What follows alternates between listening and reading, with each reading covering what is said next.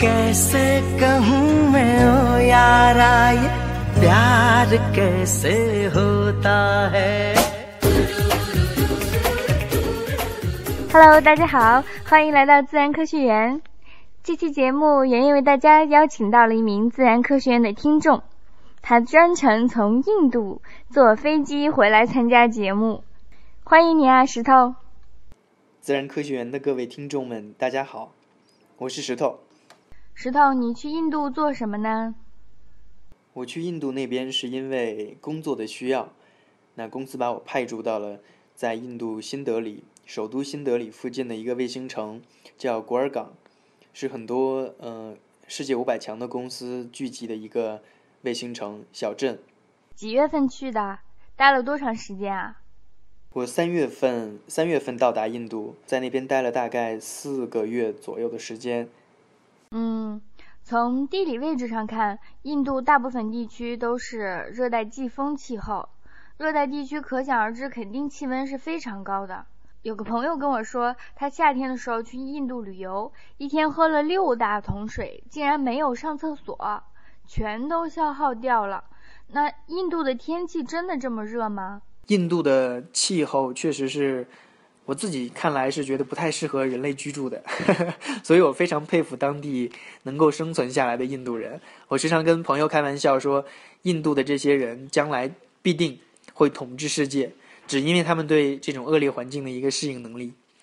光从天气来说的话，嗯，因为它每年的这个气候还是季节性比较分明的。比如说前段时间六月份的六月份的时候，六月份五月份的时候，可能气温会日均气温达到四十四十五六度，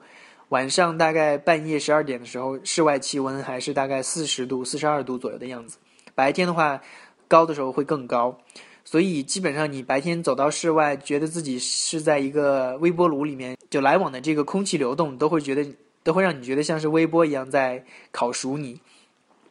所以天气确实是十分炎热，然后补水的话，当然是非常重要的一件事情。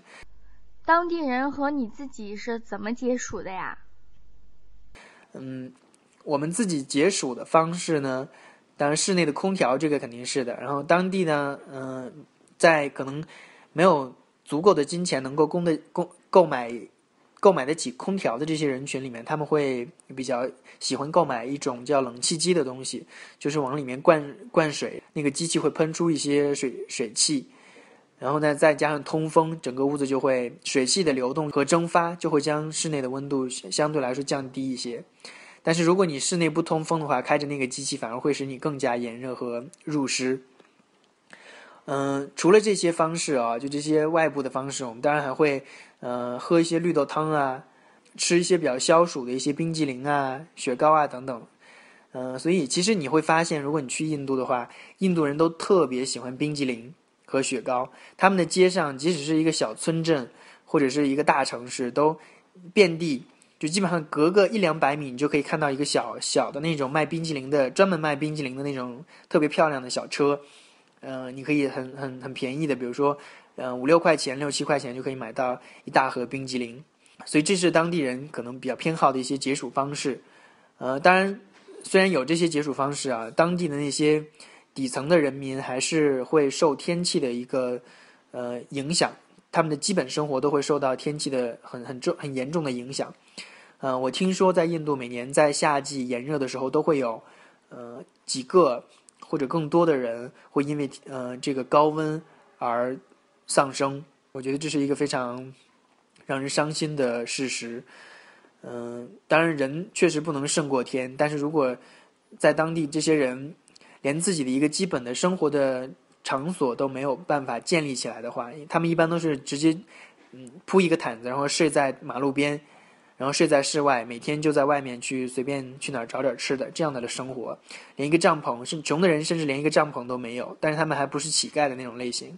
所以我觉得这个天气对当地人的影响还是非常大的。我看媒体报道说，新德里有一个蚊子博物馆，里面收藏了十几万只蚊虫，大部分的昆虫都曾经造成了数百万人感染传染病死亡。你被蚊子咬过吗？我自己的话。也被蚊子咬过，嗯，最开始去的一段时间，不不是特别了解怎么去避蚊的这个前提之下，会被蚊子咬很多。那之后呢，我就有自己设计了一个一个蚊帐，然后把它绑在了我的床上，然后也用了很多这种驱蚊的一些药药物，再加上窗子，基本上我就每天固定的时段，呃，蚊子很少的那个时段，中午啊等等这些时候去。开窗通风，所以基本上我后来整个屋子里面保持的很好，就就每天蚊子很少。因为印度呢，其实也有，呃，恒河流经嘛，然后呢，它本身也是南亚次大陆，就南边呢又临海，所以整体来说，其这个空气的湿度还是，呃，相对来说是比一些内陆国家会更高一些。又加上呢，这个国家的整个的环境又状况又不是特别好，嗯，污染情况也比较严重，所以蚊子确实是非常猖獗。嗯，我们居住的小区算算得上是印度很不错的小区了，但是呢，一到晚上五六点的时候，基本上蚊子，你走到路上，蚊子会把你生吃掉。所以，我们呃小区也包括周围的一些比较好的小区都有，呃，有一个处理方式，就是物业会在每天晚上五六点钟的时候呢，开着一个自行车，后面会拖着一个往外喷一种雾气的，呃，一个箱子。然后在整个小区里面绕着转这么好几圈，然后喷出来的那个雾气就是为了驱蚊或者灭蚊的，呃，那个东西非常有用。我们在小区里面基本上晚上，嗯，开着窗子就会，你会感觉到蚊子会，嗯，没有那么多，但是一旦走到小区外面，就像两重天，走到了另外一个世界一样。嗯，我我记得当时有一天晚上，大概是六七点钟的时候，我在下了班以后到外面去准备去探索一下周边的社区，然后走了一段路，就走到一条路上，看到很多穷人，然后在路边，嗯，烤着野火，然后再用一个一种瓷陶瓷制的一种瓦罐在煮蒸煮自己的晚餐，心里面觉得不是特别好受，当然。随之而来的呢？随之我这种情绪而来的，立马就是一群蚊子，呃，扑面而来。这个扑面而来是真的扑面而来，就是生生的打在你的脸上，像是很多小子弹一样，噗噗噗就打在你的脸上，呃，特别恐怖。但总总而言之，我觉得蚊子在印度来说是一个非常非常大的一个隐患。我当时去印度之前就去呃访，就去那个呃医院里面去打了所有蚊子会传染的一些疾病。是啊，听你的介绍，再看看相关的报道，我觉得去印度长期居住的话，打这种预防针是非常必要的。那除了蚊子以外，印度的动物非常多，甚至因为宗教上有不杀生的思想，当地人就连毒蛇、老鼠之类的动物都保护着，所以人们管印度叫做动物的天国。那你在当地见过什么动物呢？印度确实是一个动物王国，当然，这个动物王国我指的是，嗯，在生活中遇到的一些动物。因为我没有去过他们的动物园，所以，嗯，也也不是很经常能看到像孔雀啊、象啊这些这些动物。但是牛，嗯，牛啊、猪啊、鸡鸭、猫狗，嗯，甚至骆驼之类的，都都会经常见到。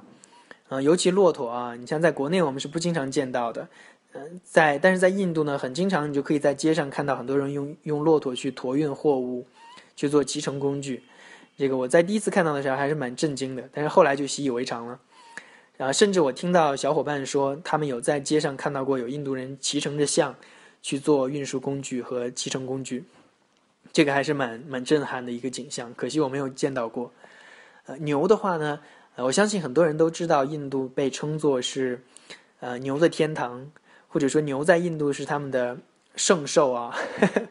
但是，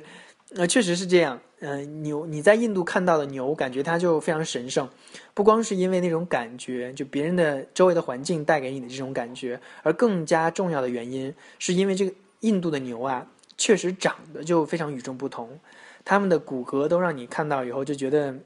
非常清奇。感觉像是有一种武林高手站在那里就俯仰天下的那种感觉，啊，基本上他们的那个脊，嗯，背部都会有像骆驼驼峰一样的那种凸起，非常非常漂亮。就你看到它，你就觉得这个牛是一种神物一样。但是呢，反过来，他们的猪啊，就猫狗一类的动物，在印度都长得非常的就不雅观。嗯，我觉得可能跟这个也有一定的原因，所以印度人都一般来说是，嗯，很少吃，嗯，像就猪这种动物的，长得不是特别雅观的这种动物。我相信啊，如果你有一天能够在印度有幸见到在街上垃圾堆中到处刨弄，然后进食的这这个猪的话，你你你估计也会从此看到猪肉也会食欲大减。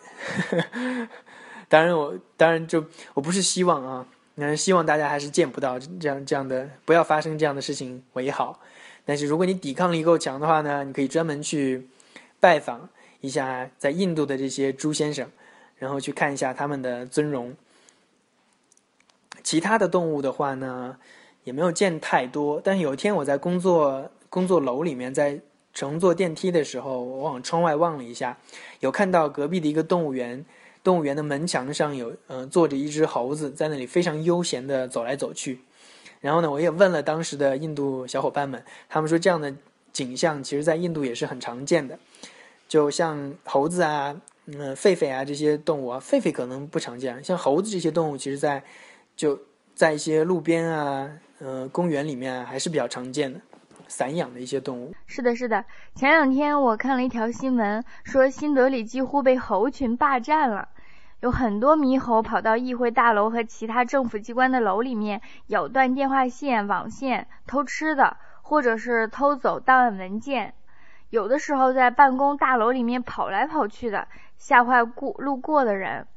因为法律规定不能杀猴子，所以当地政府就想，既然打不过，不如就加入猴子吧。所以他们就找来四十多名保安，打扮成猕猴的天敌叶猴的样子，把脸涂黑，戴上头套，身上涂上驼色的颜料来吓唬猕猴。其实这种以猴治猴的方法以前也用过，印度政府还尝试着播放高声妹的音乐之类的方法来避免猕猴捣乱，但是很多方法后来都失败了。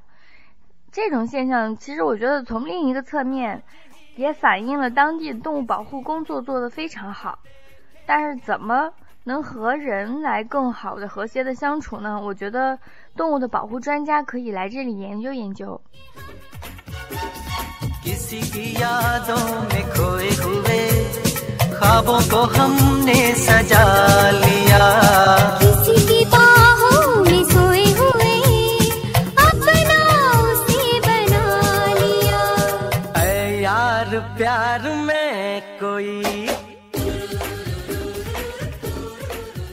管是动物保护在当地做得很好，但是我们在媒体上看到印度女性特别容易受到伤害，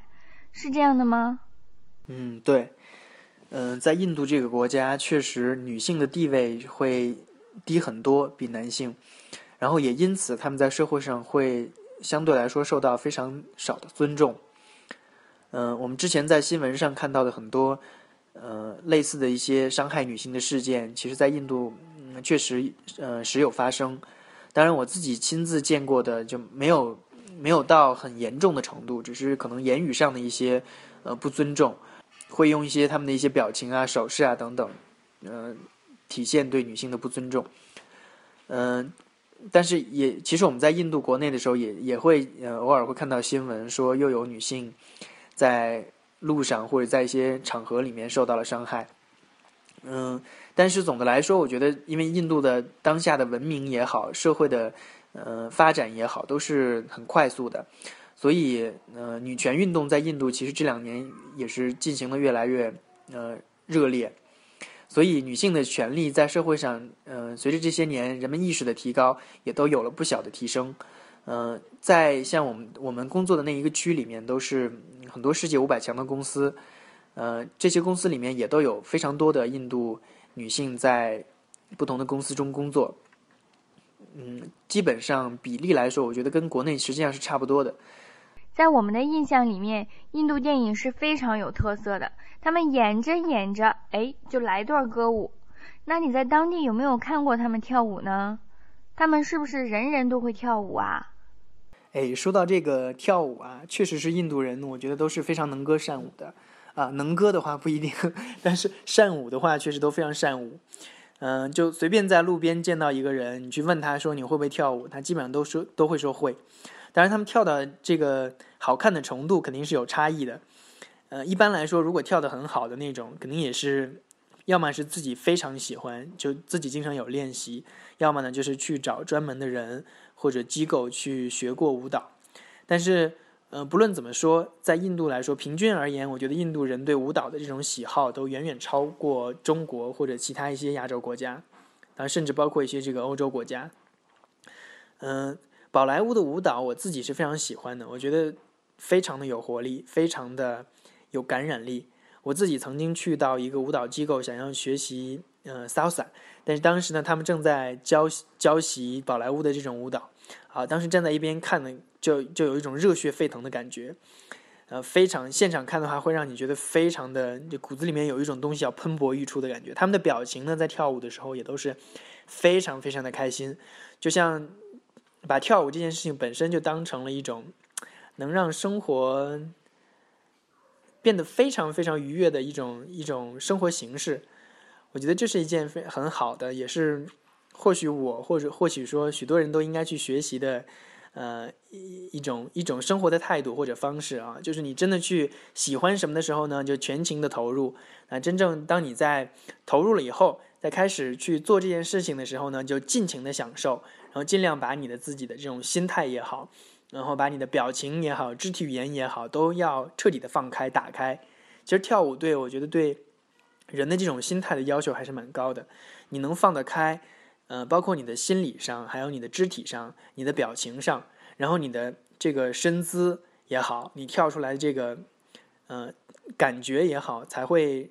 才会真的很舒服。然后先不说好看与否，才会让人首先觉得舒服。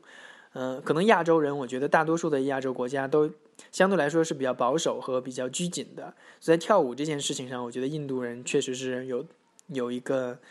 呃，与生俱来或者说得天独厚的一种优势。嗯，我们应该向他们学习。在一些图片、视频当中，我们经常看到印度人在车上叠罗汉，几十个人甚至是几百个人在同一辆车上，一个人叠一个人，这样场面非常壮观。我查了一下，叠罗汉是印度教的一种传统的仪式，是为了庆祝神明克利那神诞辰。克利须纳在印度人精神生活中扮演着重要的角色，它象征着丰收和幸福。那么，除了这种宗教上的原因，你觉得还有什么原因会形成这种叠罗汉的现象呢？叠罗汉啊，确实，这个应该算是很多人对印度文化和印度人民的一个固有故事印象。呃，确实是这样，就是他们在。街上的一些公交车也好，呃，摩托车，甚至是火车等等，上面都有常常见到很多人拥挤在一起。然后，甚至比如说挂火车，或者是在一辆摩托车上有很多人同时骑乘，嗯，或者在公交车车顶上都会站着很多人。这个是在印度确实是这样的。我觉得有很多原因吧，嗯，在他们看来可能是习以为常的一件事情，因为一来本身印度现在是仅次于中国的。一个人口大国，当然，其实印度很多本土人觉得他们印度已经超过了中国的人口。呃，一来是人多，所以，然后二来的话是基础设施本身现在嗯不是特别发达，在印度，呃，尤其是交通系统嗯不是非常发达，所以呃呃，所以他们因为人多嘛，然后交通系统又不不发达，所以只能就在这些固定的一些可以选择的交通工具里面就呃非常拥挤。然后，另外，因为印度的天气非常炎热，所以他们在呃乘坐这些交通工具的时候呢，一般都会，如果室外可以乘坐的话，他们都会选择室外或者是靠近通风口的地方。也就是为什么我们经常在电视里面看到，呃，在火车上那个门口会有很多人，而且甚至很多人都挂在火车外面。嗯，这个确实是这样。就我自己坐印度的火车的时候，也是有站在门口，当然没有挂到火车外面这么夸张，呃，勇气还是不够啊。但是，呃，确实站在门口外面的时候，会让你觉得非常相对来说更舒适一些。嗯，公交车的话呢，我没有搭乘过，但是我有在街上看到，基本上每天都可以看到很多公交车的车顶上坐满了人。他们的公交车车顶上是有固定的一些把手和呃爬梯，你可以顺着那个爬梯爬上去，然后在上面握着把手乘坐。呃，我觉得多年下来，肯定本地人都已经熟练的掌握了这项技能，应该出现危险的可能性会非常低。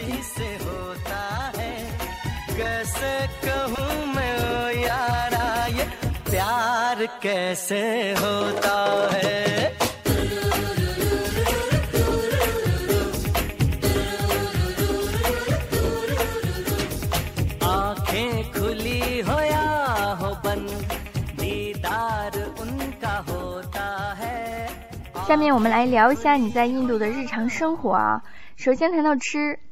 有次呢我去印度餐厅吃饭，点的是套餐。当我咬下第一口咖喱肉丸的时候，觉得味道还不错哈，挺特别的。结果接着吃呢，全部是咖喱味儿的，咖喱土豆泥呀、咖喱汤啊什么的，我就觉得有点齁的慌。我就想哈啊，好像还有个蔬菜什么的哈，我就等着那菜。结果这菜一上来，我就傻眼了。他们把蔬菜也剁碎，用咖喱拌起来。当地人吃饭就是这样，把所有的菜都放咖喱吗？印度的食品的话，其实也没有像我们想象中的都是放很多咖喱，就是所有的菜都放很多咖喱。他们的口味还是比较丰富的，嗯，但是呢，因为他们都喜欢用很多的香料。所以总的来说，每一道菜都是香喷喷的。嗯，所以你到吃到后来的话，可能你的感官都会丧失一定的识别能力，都会觉得所有的菜都是一个味道。然后他们喜欢把所有的食材都剁碎了，然后做成很多酱料来吃，嗯，拌着饭来吃，这也是当地吃法的一个特殊特殊点。然后呢，也因为其实因为他们地域的丰富和广大，所以，呃，吃法。就食物的种类也好，口味也好，然后吃法也好，在整个印度的分布是非常不均匀和非常有差异的。每一个区域可能都有它独特的一种食物，或者几种食物，或者吃法以及口味。嗯，但总的来说，我觉得吃吃的东西还是蛮好吃的。在电影里面，我觉得印度人的服装特别有特色。那人们日常生活穿什么呀？嗯，穿的衣服的话，就印度的纱丽嘛，基本上印度的。传统服饰，所有的女性都会穿。男性的话呢，一般穿的其实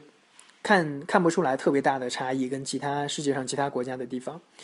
嗯，也是基本上都是衬衫、牛仔裤、衬衫、西装等等。当地人的住宿环境怎么样？住的地方的话，就好的人呢，富的人可能住在非常好的小区里面，嗯，很高档的楼房啊。再富一点的呢，可能有自己的独栋别墅。嗯，价钱其实跟中国的别墅都差不了多少，都会非常非常豪华。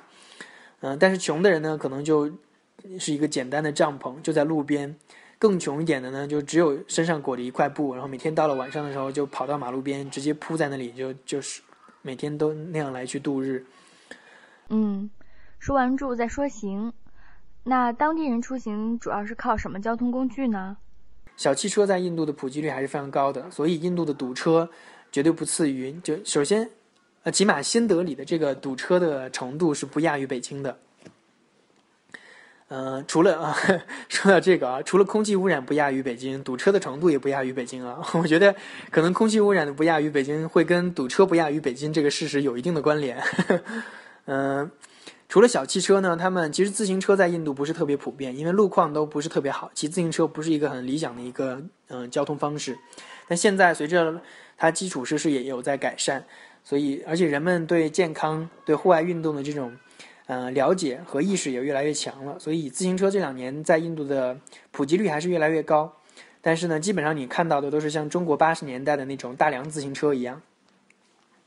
嗯，除了自行车呢，还有就是除了自行车、小汽车，还有地铁，现在在印度也在修建的越来越多。嗯，还有公交车呢话也分两种，一种就是我刚说的那种，就顶上可以随便站的那种比较比较破旧的一一类自行车，哎，公交车，还有一类就是有空调的，嗯，可能我我猜都可能是从中国进口的，跟中国的公交车没有没有什么区别的那种公交车，那是可能相对贵一些的。然后除了这些的话，还有一种就是突突，就是其实是印度人出行。使用最多的、最普遍的一种交通方式，叫突突或者 auto。嗯，基本上，嗯，七八块钱走个几公里的这样的一个收费情况。当然，大部分情况，我刚说的是说你如果自己独自去搭乘的话，如果因为大部分印度人都是很多人就挤在一辆小突突里面，很小的一辆小突突，甚至能容纳十几个人，是 这个也是非常恐怖的一件事情。我自己也曾经有这样的经历，但是还是很蛮好奇，觉得觉得还是可以接受的。嗯，这是突突。是他们最普遍的一种交通方式，嗯，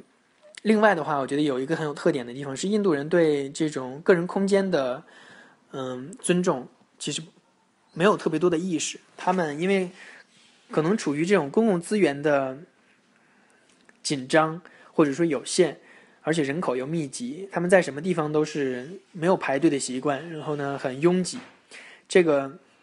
导致了他们对。个人空间的一种意识的淡薄，所以基本上你在街上，他会很很随意的去，嗯，会去触碰你，或者跟你挤得很近，嗯，甚至有时候都是肌肤相亲，就是已经碰到一起了，但是他们不会觉得这个有任何的不习惯或者不舒服，觉得这是一件很正常的事情。嗯，我觉得可能跟这个也有一定的原因，所以会发生很多呃这种对女性的一些侵袭事件，这可能也是其中的一个很小的一个原因。嗯，对对对，可能是与这个很有关系的啊。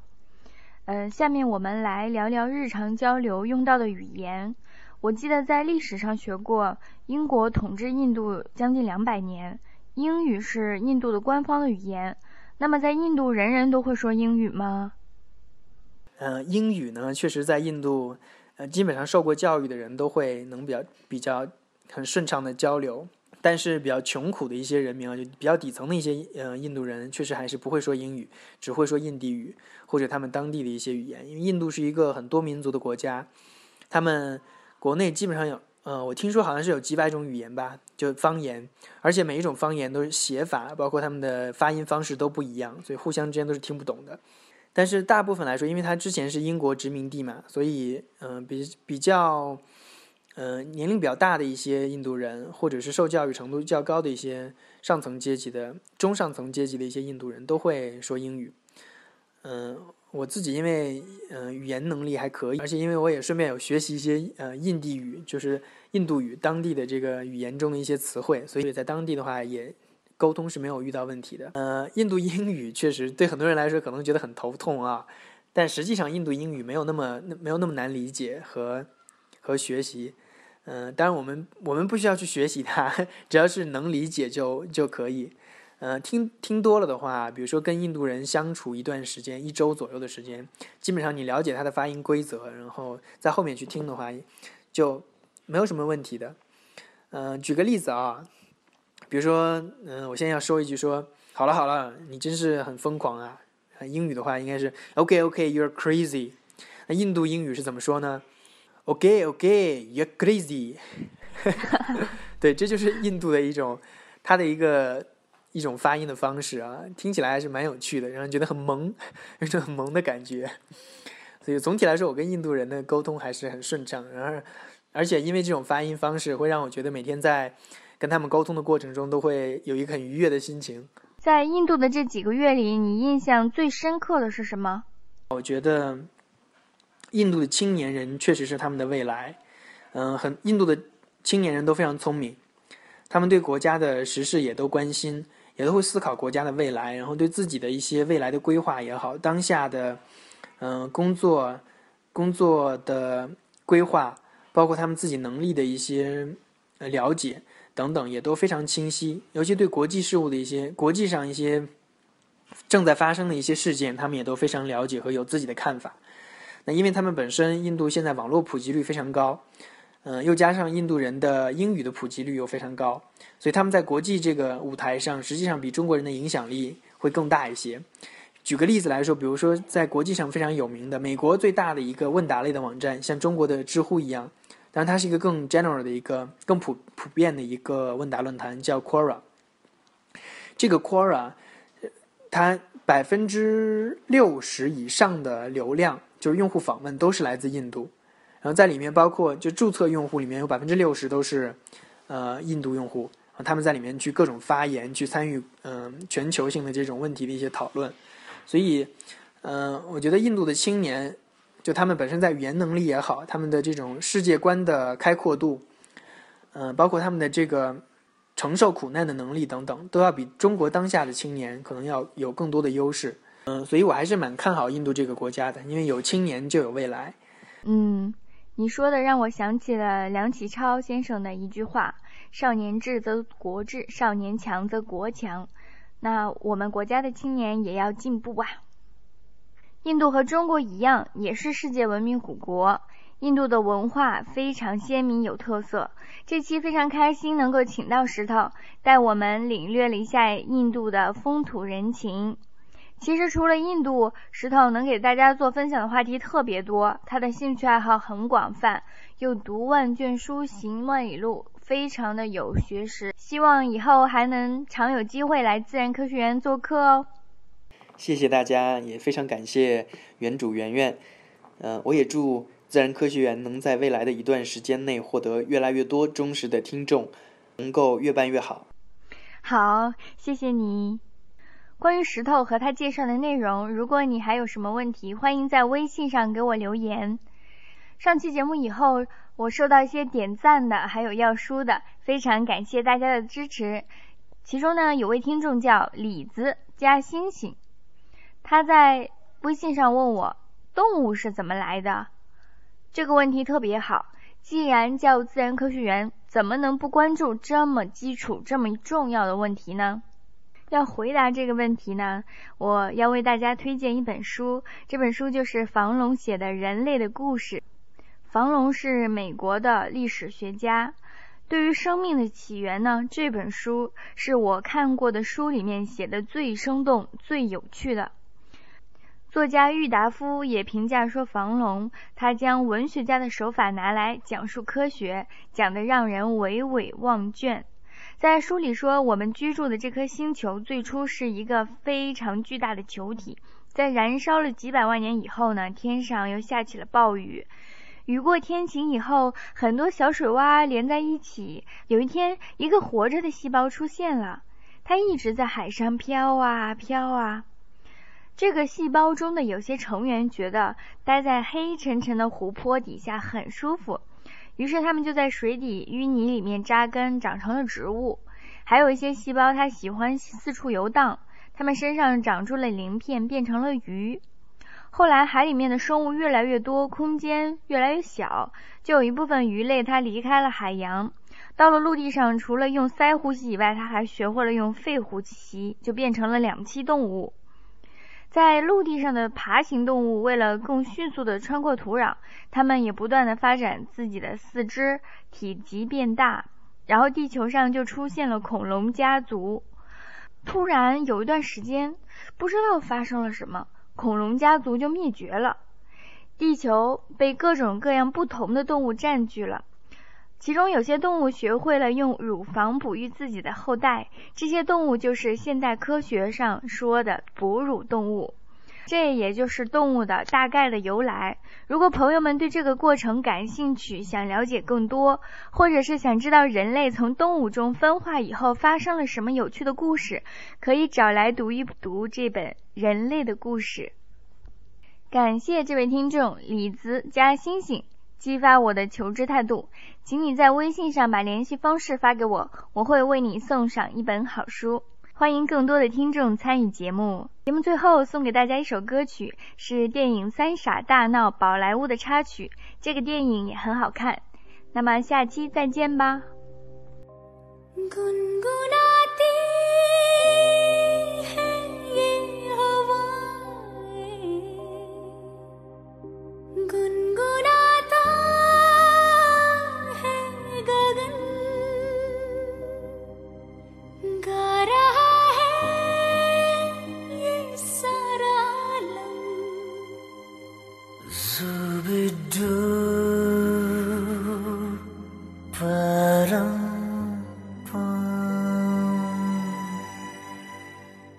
Zubi dubi zubi dubi pam para Zubi dubi param pam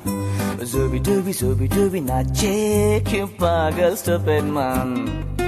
Zubi dubi zubi dubi pam para Zubi dubi param pam Zubi dubi zubi dubi na check you pagal stupid man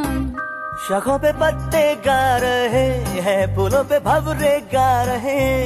दीवानी किरणे गा रहे हैं ये पंछी गा रहे वो बगिया में दो फूलों की हो रही है गुफ्तगू। जैसा फ़िल्मों में होता है हो रहा है हूबहू। आई आई आई zooby dooby bum para zooby dooby bum bum Zooby dooby now check your pagal stupid man. Zooby dooby zooby dooby pam pa da zooby dooby param pam. Zooby dooby zooby dooby now check your pagal stupid man.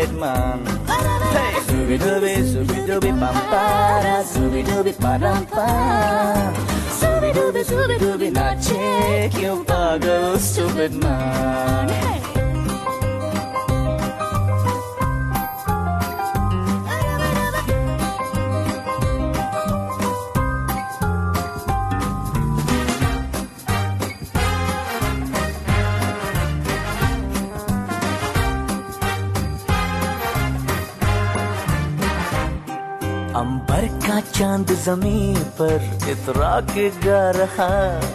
एक Tim Tim टूटा तारा उठला के गा रहा। रात अकेली तन्हा मुझे छू ले आके तू। जैसा फ़िल्मों में होता है हो रहा है हूबहू। आई आई आई। Zooby dooby zooby dooby pam Oh, zooby dooby zooby dooby, not check your pocket, stupid man. Zooby dooby zooby dooby, pampara, zooby dooby parampa.